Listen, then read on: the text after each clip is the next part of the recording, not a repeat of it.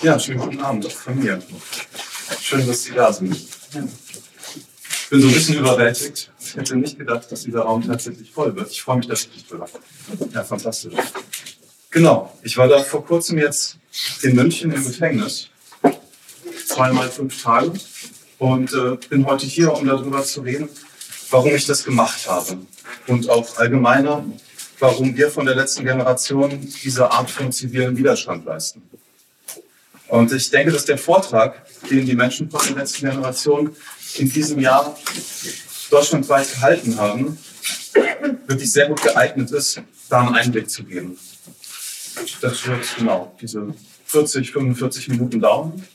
Und ich freue mich sehr auf die Diskussion danach.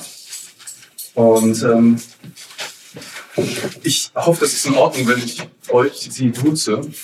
Ich habe mich mental darauf eingestellt, das zu machen. Ich hoffe, das ist, ist euch so recht. Sehr familiäres Gefühl hier. Viel zu ja.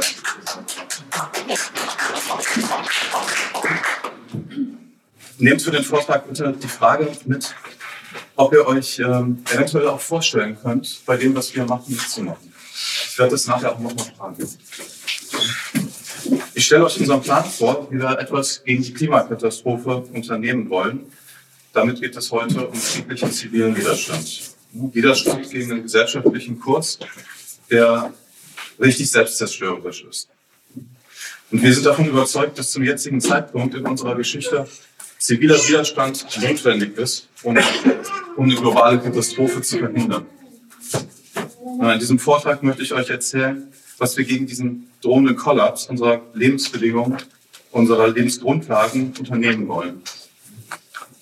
Bevor wir zu unserem Plan kommen, also dazu, was wir, was wir genau machen, äh, geht es erstmal um die Realität der Klimakatastrophe. Dabei ist es egal, äh, ob ihr euch da auskennt oder, oder noch nicht. Wir müssen uns damit auseinandersetzen, wie schlimm das gerade ist. Und ganz entscheidend ist, dass wir versuchen, dass wir uns emotional darauf einlassen.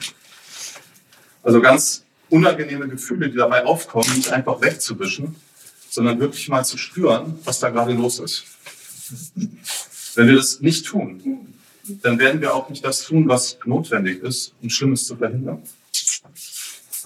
Also wo, wo stehen wir eigentlich gerade?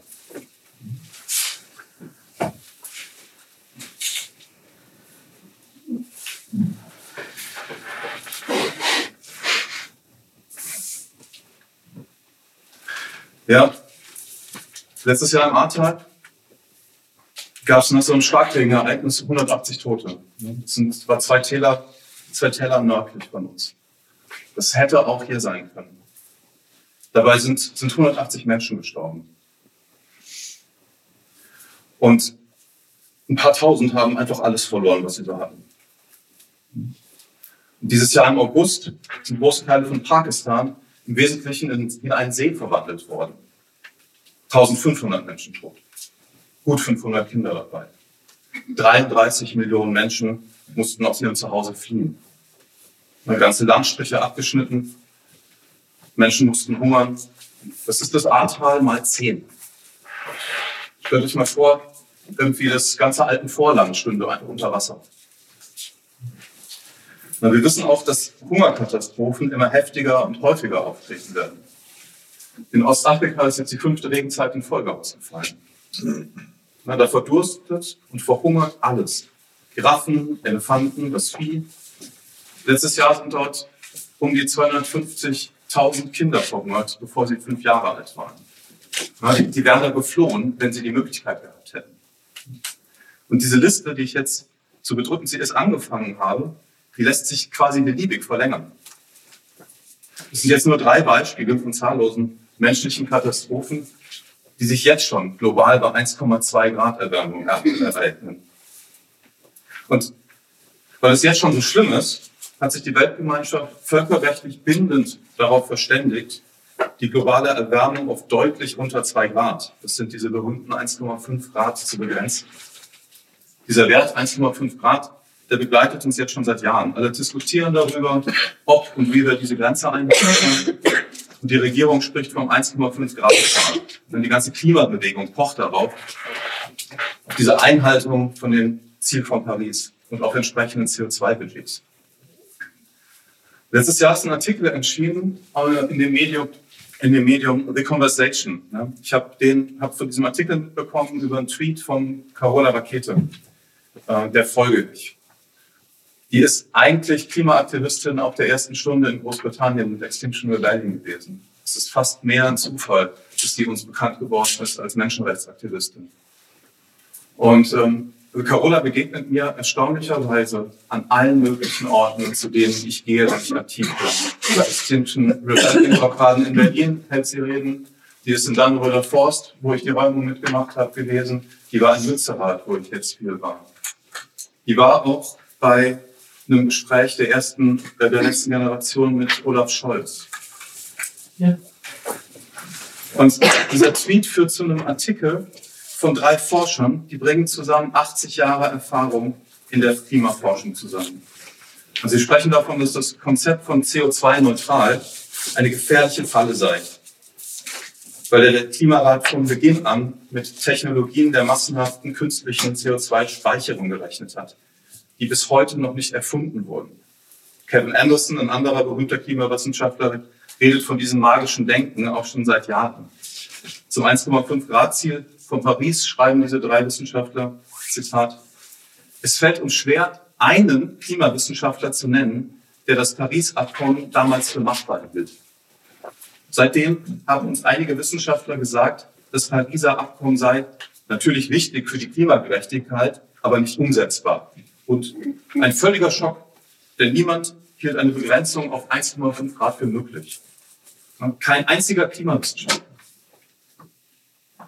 Es geht also nicht um das, was Wissenschaftler denken. Es geht um was anderes. Demnach wurde das 1,5 Grad Ziel 2015 auf der Weltklimakonferenz, diesem COP21, verkündet, um politisch die Bogen zu glätten. Wir dürfen nicht vergessen, die Weltklimakonferenz ist ein politisches Organ. Und als solches spielen natürlich auch politische Interessen eine Rolle. Wie die des globalen Nordens, der seine Privilegien und seine Macht verteidigen will. Und da ist es natürlich, ist natürlich so, dass die Geschichte von wir arbeiten alle zusammen, dass alle gerettet werden, angenehmer als die Tatsache, ist da wesentlich angenehmer als die Tatsache, dass zahlreiche Inselstaaten und Länder in Afrika vernichtet werden, aufgrund ja, unserer zerstörerischen Lebensweise und der Inaktivität unserer Regierung.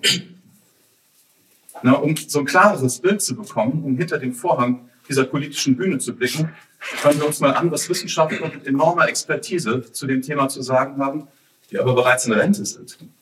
Die haben keinen Posten oder keine Karriere zu verlieren. Die können ein Stück weit unabhängiger aufsprechen. Weil nicht so, dass äh, nicht auch Klimawissenschaftler quasi in meinem Alter sich da äußern. Ich könnte sie mit Zitaten zuschmeißen. Wir nehmen jetzt mal den Herrn äh, Sir David King.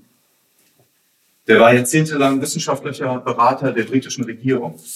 Zuletzt explizit für Klimawandel. Ne? Also ganz oberste Schiene. Der sagt, wir müssen schnell handeln. Was wir in den nächsten drei bis vier Jahren tun, wird meiner Meinung nach über die Zukunft der Menschheit entscheiden. Das hat er Anfang 2021 gesagt. Weiter sagt er, es wird viel darüber diskutiert, wie viel Kohlenstoffbudget wir noch zur, wir noch zur Verfügung haben. Und es gibt keines. Wir haben bereits viel zu viel verbrannt und müssen den Rückwärtsgang einlegen.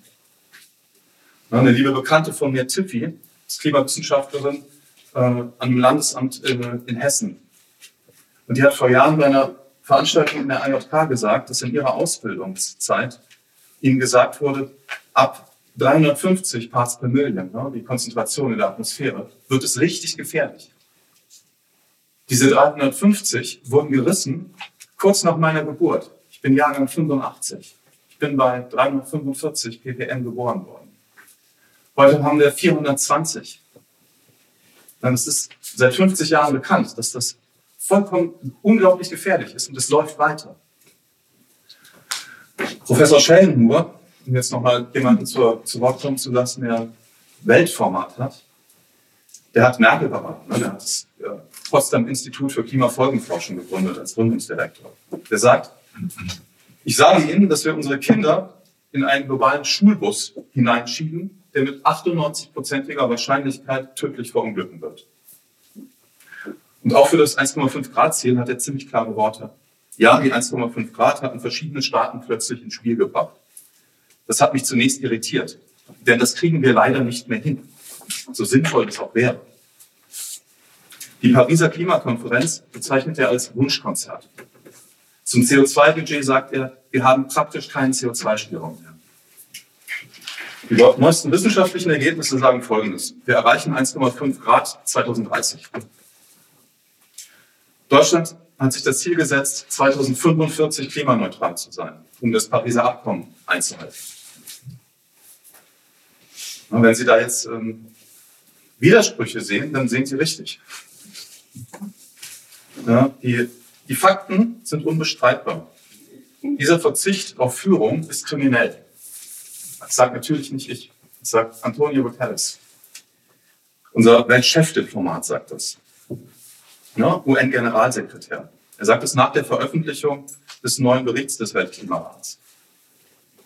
Haltet bitte im Hinterkopf, dass dieser Mensch am laufenden Band für uns zitierfähige Aussagen macht. Ich zitiere den nachher nochmal.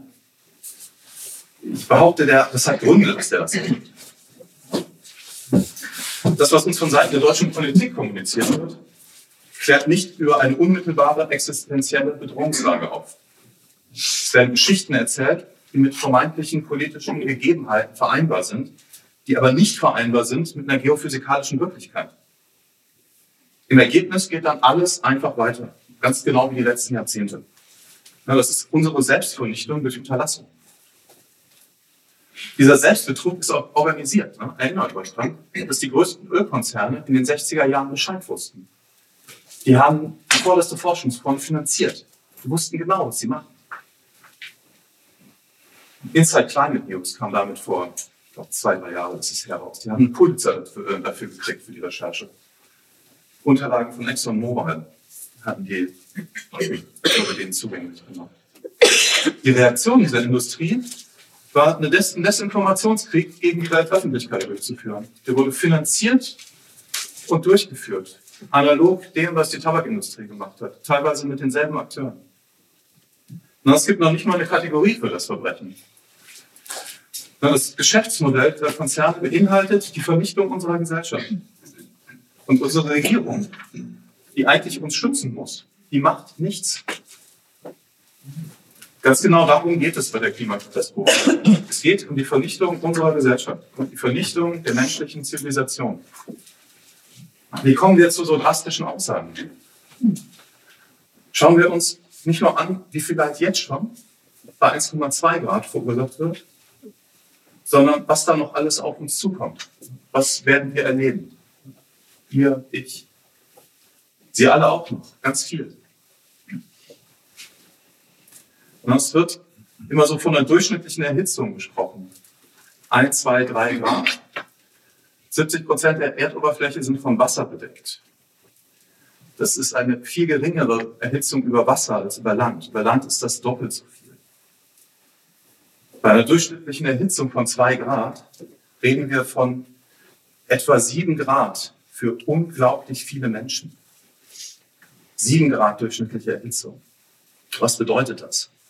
Das bedeutet, dass 3,5 Milliarden Menschen unter klimatischen Bedingungen leben werden, die wir heute nur aus ganz kleinen Regionen aus der Sahara kennen. Dort können Menschen nicht leben. Es ist einfach viel zu heiß. Die Fläche solcher Regionen wird bis zum Jahr 2070 von 0,8 Prozent der Erdoberfläche auf 20 Prozent anwachsen. Das ist ein Fünftel der bewohnbaren Erdoberfläche, die uns dann nicht mehr zur Verfügung steht. The Future of the Human Niche, die Zukunft der Nische von uns Menschen, das ist der Titel des Papers dazu. Dann verstehen Sie mich richtig, da wird dann an vielen Tagen im Jahr eine Kombination aus Luftfeuchte und Temperatur sein, bei der Menschen einfach nach sechs Stunden tot sind. Das passiert in den kommenden 50 Jahren. Der Prozess wird dann auch nicht einfach aufhören. Die Menschen, die werden dort nicht bleiben. Die Wahrscheinlichkeit von Krieg und Hungersnöten aller Art, von menschlichen Grausamkeiten, die steigt. In den Dimensionen steigt das eigentlich ins Unermessliche. Wir reden von Todeszonen um den Äquator, die gerade am Entstehen sind. Jana Mestmecker hat äh, gestern äh, in der Zeit, äh, in der Taz gesprochen. Das ist eine Mitaktivistin, die äh, da interviewt wurde. Die hat auf einen Artikel aus dem Guardian verwiesen, Anfang 2019 veröffentlicht. Ich kann das, äh, kann das nachher mal, mal, mal präsentieren. Die zeigen diese, diese Todeszonen. Ja, man hat in dem Moment nach diesem Artikel verstanden, was eigentlich passiert. Die Klimaberichterstattung des Guardians ist wirklich wegweisend. Um einen Hauch eine Vorstellung zu bekommen, was das genau bedeutet, schauen wir jetzt mal aufs Mittelmeer. Das sind 20.000 Tote seit 2014. Das ist ein Massengrab. Das sind Menschen, die bereits jetzt ertrinken und an Grenzzäunen totgetrampelt werden. Und schauen wir mal nach Syrien. Dort gab und gibt es immer noch einen Bürgerkrieg. Und der ist auch entstanden wegen einer Jahrhundertdürre. Natürlich war das ein komplexes Ursachengefüge. Aber der Stress durch die Dürre war auf jeden Fall ein Faktor. Genauso wie äh, ein Zweig in Weizenpreisen vor dem arabischen Frühling ein Faktor war. Das US-Pentagon spricht, also US-amerikanische Intelligence, spricht von einem Threat Multiplier. Das heißt von Multiplikator von solchen Gefahren. Alles, was jetzt schon richtig gefährlich ist, wird in der Gefährlichkeit multipliziert durch das, was da auf uns zukommt. Na, durch den Zusammenbruch unseres, äh, unseres Erdsystems. Was ist denn da passiert in Syrien? Ne? Das sind fünf Millionen Menschen mussten ihre Heimat verlassen. 600.000 Tote. Und das passiert ja nicht in einem Vakuum. Ne? Europa erlebt auch infolgedessen einen Rechtsruck. Überall in Europa erstarken rechtsextreme Parteien. Menschenrechte wie Asyl an den europäischen Grenzen werden immer weiter ausgehöhlt. Menschen im Boden werden zurückgedrängt, Menschen im eiskalten Wald werden, werden im Kältetod überlassen. Was passiert, wenn soziale Ordnung äh, vollends zusammenbricht? Was passiert im Krieg? Beispiel Kongo-Krieg, Anfang des Jahrtausends. Da bricht soziale Ordnung vollends zusammen. Fünf Jahre Krieg, vier Millionen Tote. Und das passiert jetzt, ohne dass Milliarden von Menschen die Lebensgrundlage verlieren. Stellt euch vor, was in dem Fall passiert. Das ist real und es wird immer schlimmer. Und das wird auch immer schneller, immer schlimmer. Die Entwicklung ist nicht linear. Uns erwartet da Tod, Krieg, Verzweiflung, sozialer Kollaps. Und wir müssen uns mit diesem Horror auseinandersetzen. Wir müssen in diesen Abgrund blicken. Weil wir sonst nicht das tun werden, was wir müssen, um das Schlimmste zu verhindern. Ja, ich möchte euch bitten, dieses, dieses Wissen mal einige Tage wach in eurem Bewusstsein zu halten, dass das auf uns zukommt. Kommen wir mal zu den richtig schlimmen Nachrichten. Was ist denn das Einzige an dieser Klimakrise? Das Einzigartige. Es ist nicht so wie die Freude, wie die vorherige Krisen. Eine absolute humanitäre Katastrophen wie Krieg, Massenvernichtung, Krankheiten gab es schon immer. Krankheiten rafften in kürzester Zeit Millionen dahin, Kriege löschen Generationen aus. Nun sind diese Ereignisse vorübergegangen.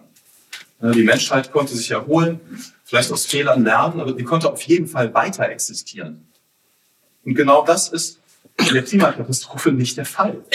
Mit jedem Jahr, das wir verstreichen lassen, wird die Klimakatastrophe schlimmer. Überschreiten wir eine kritische Grenze, dann landen wir fast wortwörtlich auf einem anderen Planeten. Warum? Naja, weil es Kipppunkte gibt. Sich selbst verstärkende Regelkreise im Klimasystem. Welche, wenn die kritische Schwelle überschritten ist, ohne unser Zutun die Erde einfach immer weiter aufheizen. Das ist ein Moment, dann haben wir wirklich keine Kontrolle mehr. Die Arktis schmilzt und wird im Sommer bald eisfrei sein. Macht euch nochmal klar, was ich da gesagt habe. Der, der Nordpol ist dann abgetaut. Das grönländische Eisschild kippt, ist auch seit ein paar Jahren klar. Das sind sieben äh, Meter Meeresspiegelanstieg drin.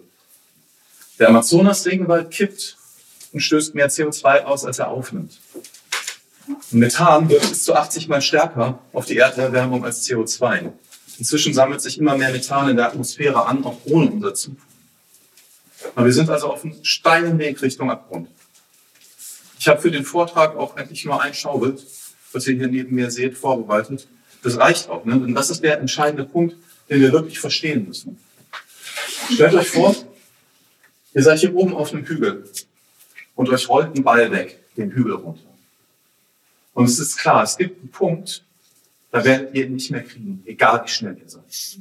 Wenn man ganz schnell rennt, kann man so einen Ball kriegen. Aber wenn man das nicht sofort macht, das schnell losrennen, dann ist sehr weit klar, man kriegt den nicht mehr. Ja, unser Erdsystem ist bis an diesem Punkt, an diesem Punkt 3.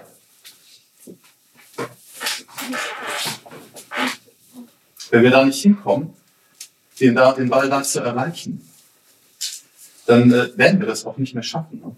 Das ist wirklich so, so ein Entweder-Oder biblischen Ausmaßes. Entweder wir schaffen das, an diesen Punkt zu kommen, an dem wir das irgendwie noch einfangen, oder halt nicht. Und dann haben wir es nicht eingefangen. Es gibt dieses zu spät, das existiert. Und zum ersten Mal in der Geschichte der Menschheit stehen wir jetzt an so einem Punkt. So eine Situation gab es vorher einfach noch nicht. Und entweder wir tun jetzt alles, um uns eine Chance zu geben, als Menschheit weiter zu existieren, oder wir werden mit Sicherheit vernichtet. Und dabei ist egal, ob wir in kleinen Schritten in die richtige Richtung kommen.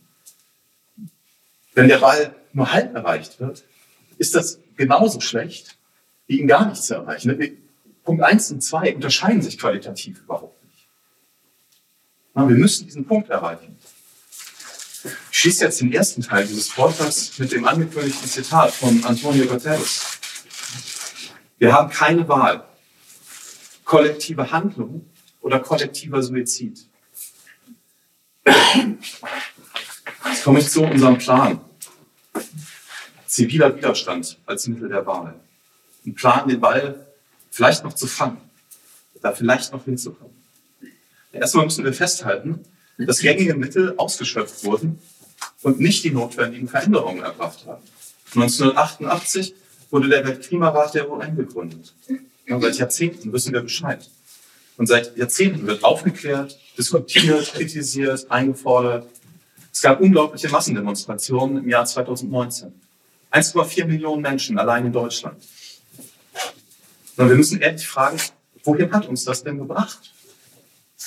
Zum Ziel Klimaneutralität 2045. Das ist schwarz auf weiß von der Bundesregierung unterschrieben, die Vernichtung unserer Gesellschaft. Und deswegen ist jetzt der Moment gekommen, in dem wir anerkennen und akzeptieren müssen, dass die bisherigen Bemühungen nicht ausreichen werden. Durch die Vorarbeit sind wir an den Punkt einer unangenehmen Erkenntnis gekommen. Die Regierung wird uns nicht retten. Andere werden uns nicht retten. Wir müssen das selbst machen.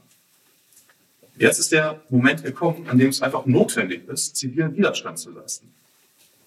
Wir haben das nicht erfunden, zivilen Widerstand. Ziviler Widerstand ist das Mittel der Wahl, wenn eine große moralische Krise herrscht und alle anderen friedlichen Mittel bereits ausgeschöpft wurden. Es ist das Auflehnen der Menschen, die nicht ein Unrecht einfach weiter hinnehmen können.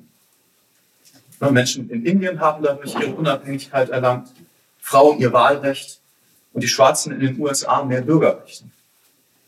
Und um in Kontakt zu kommen, damit, was es bedeutet, zivilen Widerstand zu leisten, möchte ich euch von einer Episode aus der Bürgerrechtsbewegung der USA erzählen.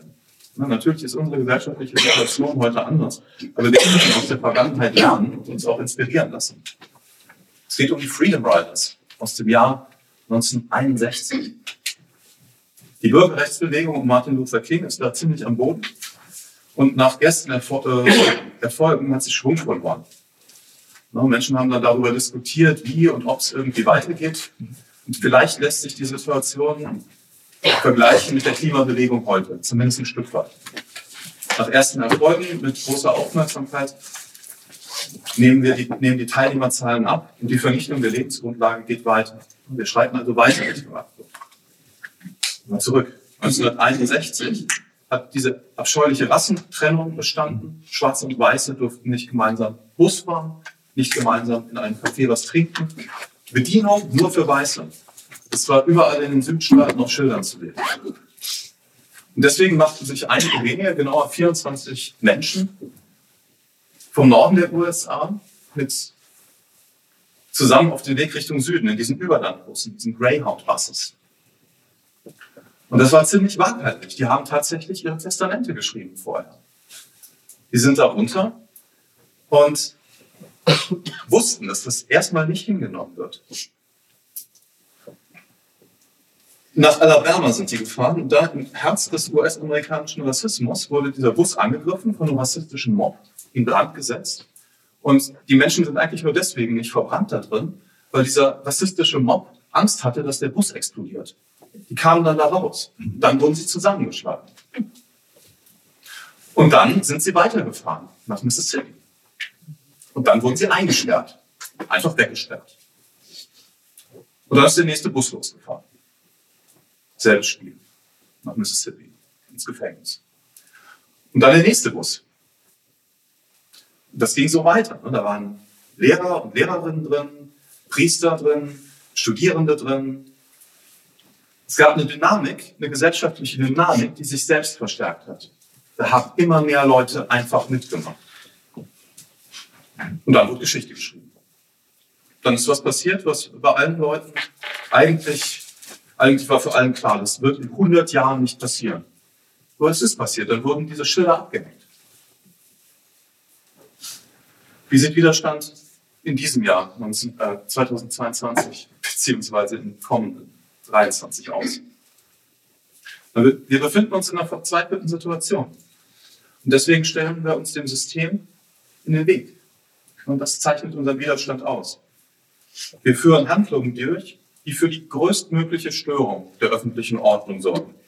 Wir tun das strikt friedlich, respektvoll im Umgang mit allen wir stehen mit unserem Namen und mit unserem Gesicht zu dem, was wir tun und wir tragen die Konsequenzen dafür, auch die juristischen. Wir konfrontieren die Gesellschaft mit der Frage, wollen wir überleben? Ja oder nein? Wie sieht das konkret aus?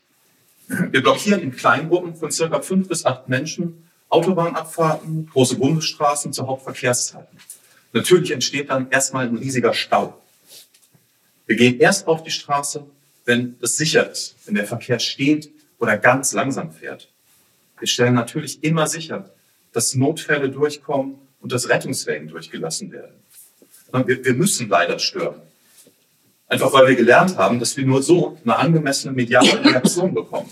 Nur so ein Drama kreieren können, dass der globalen Notlage, ne, mit, dass die drohende Vernichtung unserer Welt es irgendwie angemessen darstellt. Und wir, nur durch eine Störung, die nicht ignoriert werden kann und über längere Zeit andauert, erzeugen wir so eine gesellschaftliche Spannung. Wir haben verschiedene Aktionen und Aktionsformen ausprobiert. Alles, was ignoriert werden kann, wird auch ignoriert. Genau wie 1,4 Millionen Menschen auf der Straße wegignoriert werden. Deswegen blockieren wir auch nicht nur einmal Straßen, sondern über mehrere Wochen. In kleinen Gruppen so aufgeteilt, dass jeden Werktag blockiert werden kann. Und aus dieser Spannung heraus können wir die schweigende Mehrheit in dieser Gesellschaft erreichen. Und dadurch entstehen Diskussionen überall. Wir machen überall Diskursfenster auf. In jedem Küchentisch, äh, an jedem Arbeitsplatz. Alle müssen sich eigentlich irgendwie positionieren. Es geht fast nicht anders. Die Frage ist, ist das gerechtfertigt? Die Frage gehört, gehören die eingesperrt? Sind das Straftäter? Haben die vielleicht recht? Machen wir wirklich viel zu wenig für Klimaschutz? Frau Griffey, Oberbürgermeisterin von Berlin, die bezeichnet unsere Handlungen als grenzüberschreitend. Vor diesem Hintergrund möchte ich euch ein Zitat vom Präsidenten des Inselstaats Palau äh, zeigen. Soren Galwitz Jr. heißt er. Meine Stimme aus dem globalen Süden. Hören wir die in der Presse, Stimmen aus dem globalen Süden? Nee, das sind die, die als erstes dem zum Opfer fallen, was da auf uns zukommt. Das tun sie schon jetzt. Und der sagt, der sagt, äh, dass am COP26 zu den Regierungsvertretern des globalen Nordens, also unseren Regierungsvertretern, es gibt keine Würde in einem langsamen und schmerzhaften Tod. Ihr könntet genauso gut unsere Inseln bombardieren. Ich finde, das ist grenzüberschreitend wenn andere Staaten durch das Nichthandeln unserer Regierung vernichtet werden, verschwinden, buchstäblich von der Landkarte. Und solche Fragen müssen überall ausdiskutiert werden. Diese Diskussionen bringen nämlich die Frage auf den Tisch, ob wir unseren aktuellen Kurs Richtung Vernichtung weiter beschreiten wollen oder nicht. Dafür nehmen wir auch den Unmut der Autofahrerinnen und Autofahrer in Kauf und teilweise der Öffentlichkeit. Das ist eine bittere Pille, die wir da schlucken müssen. Wir machen das, weil es nicht anders geht. Der Frust der Menschen, die das stören, ist natürlich verständlich. Die versuchen, ihr Leben zusammenzuhalten äh, und wir stehen da im Weg. Mich trifft das, wenn ich das mache. Mich trifft das stark. Wir entschuldigen uns auch für die Unannehmlichkeiten. Aber wir entschuldigen uns nicht dafür, dass wir das machen. Denn wir dürfen die Überlebensfrage nicht einfach weiter wegignorieren, wenn wir überleben wollen. Wir nutzen die Blockaden, um eine konkrete Forderung an die Bundesregierung zu stellen. Diese Forderung ist simpel, ist sofort umzusetzen und für alle Menschen einfach nachzuvollziehen. Kann das funktionieren? Aus der Erkenntnis heraus, dass die gängigen, auch zivil ungehorsamen Protestaktionen, die es zurzeit in Deutschland gab, und ich habe bei fast allen in irgendeiner Form mitgemacht, ne, dass die nichts erreichen würden, aus dieser Erkenntnis heraus haben sich 2021 sieben Menschen entschlossen, in einen unbefristeten Hungerstreik zu treten. Dieser Hungerstreik stellte Olaf Scholz letztlich vor die Wahl, sich für oder gegen das Leben von Henning Jeschke und Lea Montserrat zu entscheiden, die sich zuletzt im trockenen Hungerstreik befanden. Er entschied sich dafür und willigte zu einem öffentlichen Gespräch über den Klimanotfall ein. Da war Carola Rakete auch anwesend. Das Video gibt's auf YouTube. Und dieser mutige Hungerstreik, an dessen Ende Henning sich mit einer Herzfrequenz von nur 26 auf der Intensivstation befand, hat mehr bewirkt als dieses Gespräch. Er hat Menschen klargemacht, dass es tatsächlich um Leben und Tod geht. Er hat sie in einen Notfallmodus versetzt und vor diesem Hintergrund wurden dann die Autobahnblockaden Anfang Januar möglich. Ende Januar dieses Jahres haben knapp 30 Menschen angefangen, immer und immer wieder Autobahnen zu blockieren ne, bereit dafür ins Gefängnis zu gehen. Jeder und jede einzelne dieser Personen hat mit dieser Entschlossenheit und Risikobereitschaft wieder andere inspiriert. Im April waren es dann schon über 100 Menschen. Im Juni über 200 Menschen, die bereit waren, Autobahnen zu blockieren und sich größtenteils dabei auch noch festzukleben. Wir sind jetzt gut 700 Menschen. Nach zwölf Monaten können wir sagen, dieser Mechanismus im Widerstand funktioniert. Die Blockaden sind unglaublich effizient was den Effekt betrifft, den eine einzelne Person haben kann. Und sowohl politisch als auch was die mediale Aufmerksamkeit angeht. Es wurde wiederholt eine nationale Debatte äh, in Medien ausgelöst über Essen retten oder über die Legitimität von zivilem Widerstand im Klimanotfall. Gerade die Resonanz nach den Aktionen in München war enorm.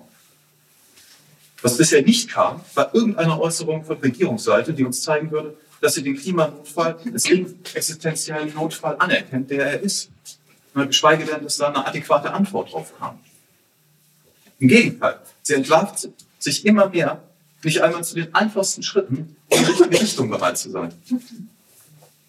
Wir vertrauen darauf, dass immer mehr Menschen verstehen, dass dies ein Regierungsversagen voller Linie ist und dass ohne aktiven Widerstand auch kein Ende finden wird. Aber wir sind mit unserem Widerstand auf dem richtigen Weg. Eine spürbare politische Veränderung haben wir nicht erreicht. Dafür braucht es einfach noch mehr Menschen, die im Widerstand dabei sind. Die Frage ist nicht, ob es uns gelingt, einen schnellen gesellschaftlichen Wandel zu bewirken. Die Frage ist, ob es uns gelingt, ausreichend viele Menschen zu mobilisieren, die diesen Wandel dann bewirken. Ja, wenn wir genug sind, ist alles Mögliche möglich. Da würdet ihr ins Spiel kommen. Jetzt Anfang Januar wird es in Berlin Blockaden geben. Und äh, damit fordern wir weiterhin das erste sofortige Sicherheitsmaßnahmen im Klimanotfall, ein Tempolimit von 100 km/h auf deutschen Autobahnen und die Einführung eines 9-Euro-Tickets äh, für den ÖPNV umgesetzt werden. Und es gibt einfach keine Rechtfertigung mehr dafür, warum diese Maßnahmen nicht jetzt sofort umgesetzt werden sollten. Ein Tempolimit von 100 spart sofort CO2 ein. Das wären 5,4 Millionen Tonnen CO2 im Jahr. Das ist so viel wie Island emittiert. Und das ist sofort umsetzbar, das ist nahezu kostenlos, es gibt eine gesellschaftliche Mehrheit dafür, steht längst dahinter. Es kann auch übrigens ganz akut dazu führen, dass es einfach weniger Verkehrstote gibt. Weil gerade in den aktuellen Zeiten mit steigenden Energie- und Lebensmittelkosten ist es wichtig, dass sich in unseren Forderungen auch eine sozial gerechtere Welt widerspiegelt. Das 9-Euro-Klimaticket sorgt für soziale Teilhabe. Viele Menschen sparen spürbar Geld und es wird endlich die notwendige Verkehrswende angestoßen. Das 9-Euro-Ticket hat in drei Monaten knapp zwei Millionen Tonnen CO2 eingespart. Menschen sind vom Auto, obwohl absehbar war, dass das begrenzt, zeitlich begrenzt ist, sind Leute umgestiegen auf den ÖPNV. Das ist angesichts äh, unserer Realität, na, wie ist denn das angesichts unserer Realität zu rechtfertigen? Dass diese einfachen und effektiven Sicherheitsmaßnahmen sofort umgesetzt werden. Na, uns ist auch bewusst, dass diese Forderungen verhältnismäßig klein sind, was die Reduktion der Treibhausgase angeht. Doch sie steht symbolisch für die Abkehr von einer Kultur, in der wir verschwenderisch und rücksichtslos mit unseren Ressourcen umgehen und dabei uns selbst und anderen schaden. Wir müssen in ganz vielen Bereichen runter vom Gas und umsteigen, weil wir eben sonst über die Klippe gehen. Und wir haben doch Instrumente, auch eine Vollbremsung sicher zu schaffen. Mit erneuerbaren Energien, mit einem besseren Umgang mit Ressourcen und Natur und einer gerechteren und demokratischen Gesellschaft, die von Mitbestimmung und Gleichberechtigung für alle geprägt ist. Mit diesen Forderungen können wir eigentlich nur gewinnen. Und wenn die Regierung kein Tempo und kein Klimaticket einführt, wird für alle umso deutlicher, was die ganze Zeit lang ist. Die Regierung ist nicht bereit, die notwendigen Schritte gegen den Klimakollaps einzuleiten. Nicht, weil sowas einfach ist, deren Tempo nimmt. Das verstehen Menschen. Nicht, weil sowas einfach ist. In dieser Gesellschaft verstehen die das. Und das wird auch einfach immer mehr Menschen dazu bringen, Widerstand zu leisten und erfüllt sie unsere Forderungen, dann haben wir symbolisch unsere politische Selbstwirksamkeit zurückgeholt. Dann haben wir endlich mal was spürbar verändert. Weil die Illusion wird bröckeln, dass man ja eh nichts machen kann. Das kann einen sozialen Kipppunkt anstoßen, ne? diese sich selbst verstärkende Dynamik, von der ich gesprochen habe, wo massenhaft Menschen auf die Straße strömen für eine gerechtere und nachhaltigere Welt. Mit hunderten Menschen werden wir unser Überleben einfordern. Wir werden ein Drama erzeugen, das Menschen klar machen, hier geht es um was, hier passiert was. Die gesellschaftliche Spannung, die dabei entsteht, die werden wir aushalten, immer diszipliniert gewaltlos bleiben. Wir werden nicht aufhören, bis wir eine Reaktion der Regierung bekommen, auch wenn es Wochen oder Monate noch dauert. Auch wenn es anstrengend wird. Es wird jetzt oder nie. Wir wissen, was wir mit 200 Menschen auslösen konnten. Stellt euch bitte mal vor, wozu tausend Menschen oder mehr in der Lage wären. Ne? So einen sozialen Kipppunkt anzustoßen, das ist möglich. Unsere Aufgabe ist es, maximal entschlossen und friedlich voranzugehen und unser Bestes zu tun, so einen Punkt anzustoßen. Ja, dann können wir tatsächlich einen Unterschied machen. Ne? Wir können gemeinsam Geschichte schreiben. Ich weiß, dass da Verantwortung ziemlich stark drückt. Die Aussicht, dass das tatsächlich möglich ist, ist wesentlich bedrückender im ersten Moment, als das, als sich hilflos zu fühlen. Man kann ja eh nichts machen, weil dann die Verantwortung so klar wird. Der Aktionsstart ist nächste Woche. Und falls ihr da nicht könnt oder nach einem oder mehreren Lokalen wiederkommen wollt, ne, wir brauchen so viele Menschen, so lange wie möglich auf der Straße. Ne, deshalb könnt ihr auch zu anderen Zeitpunkten dazu kommen. Und das ist es, wozu ich euch einladen möchte. Mit uns mindestens einmal auf eine Straße zu gehen, die zu blockieren und die Konsequenzen dafür zu tragen. Konsequenzen sind Strafanzeigen wegen Nötigung, unter Umständen Widerstand gegen Vollstreckungsbeamte und Bußgeld. Es kann auch sein, dass ihr für ein paar Stunden in Gewahrsam kommen werdet. Es kann auch sein, dass ihr für mehrere Tage in Gewahrsam kommen werdet, wenn ihr das in München macht. Dafür könnt ihr euch aber entscheiden, dagegen Ihr könnt euch überhaupt jederzeit entscheiden, einfach aufzuhören. Es gibt äh, keine Verpflichtung dazu, einfach immer weiterzumachen. Ganz im Gegenteil. Wir sind uns sehr bewusst, dass psychische Gesundheit was ist, worauf wir achten müssen, auch bei dem, was wir tun. Ihr würdet dann von der Polizei mitgenommen werden, müsstet eure Sachen mal abgeben, dürftet vielleicht ein Buch mit in die Zelle nehmen. Ihr seid in der Regel in der Einzelzelle, manchmal, wenn wir viele sind, auch in der Gruppenzelle. In der Regel kommt ihr am Nachmittag oder abends wieder raus. Und vor der Tür werdet ihr sehr herzlich empfangen. Wenn ihr mitmachen möchtet, werdet ihr gut durch Trainings vorbereitet. Das nächste ist am 7.1. in Mainz. Ihr bekommt Informationen zum Umgang mit rechtlichen Konsequenzen und werdet Teil einer Bezugsgruppe, mit der ihr gemeinsam Straßen blockieren werdet. Wir suchen auch Menschen, die bereit sind, das immer wieder zu tun und dabei auch das Risiko von höheren Geld- und Haftstrafen in Kauf zu nehmen. Und auch neben der Straße wird unfassbar viel Unterstützung benötigt. Für jeden, der da auf der Straße sitzt, sind ganz viele Leute im Hintergrund aktiv. Jede Unterstützung ist willkommen. Ne, auf, auf der Straße oder, oder eventuell zu Hause am Rechner. Leute am Abtelefonieren. Unsere letzte Engstelle in München war, dass wir nicht genug Leute hatten, die die Leute, die bei solchen Vorträgen waren, wie ihr jetzt gerade, dann im Nachhinein anrufen. Das war die Engstelle bei unserer Mobilisierung. Sowas geht von zu Hause aus. Es gibt richtig viele Sachen, die man machen kann.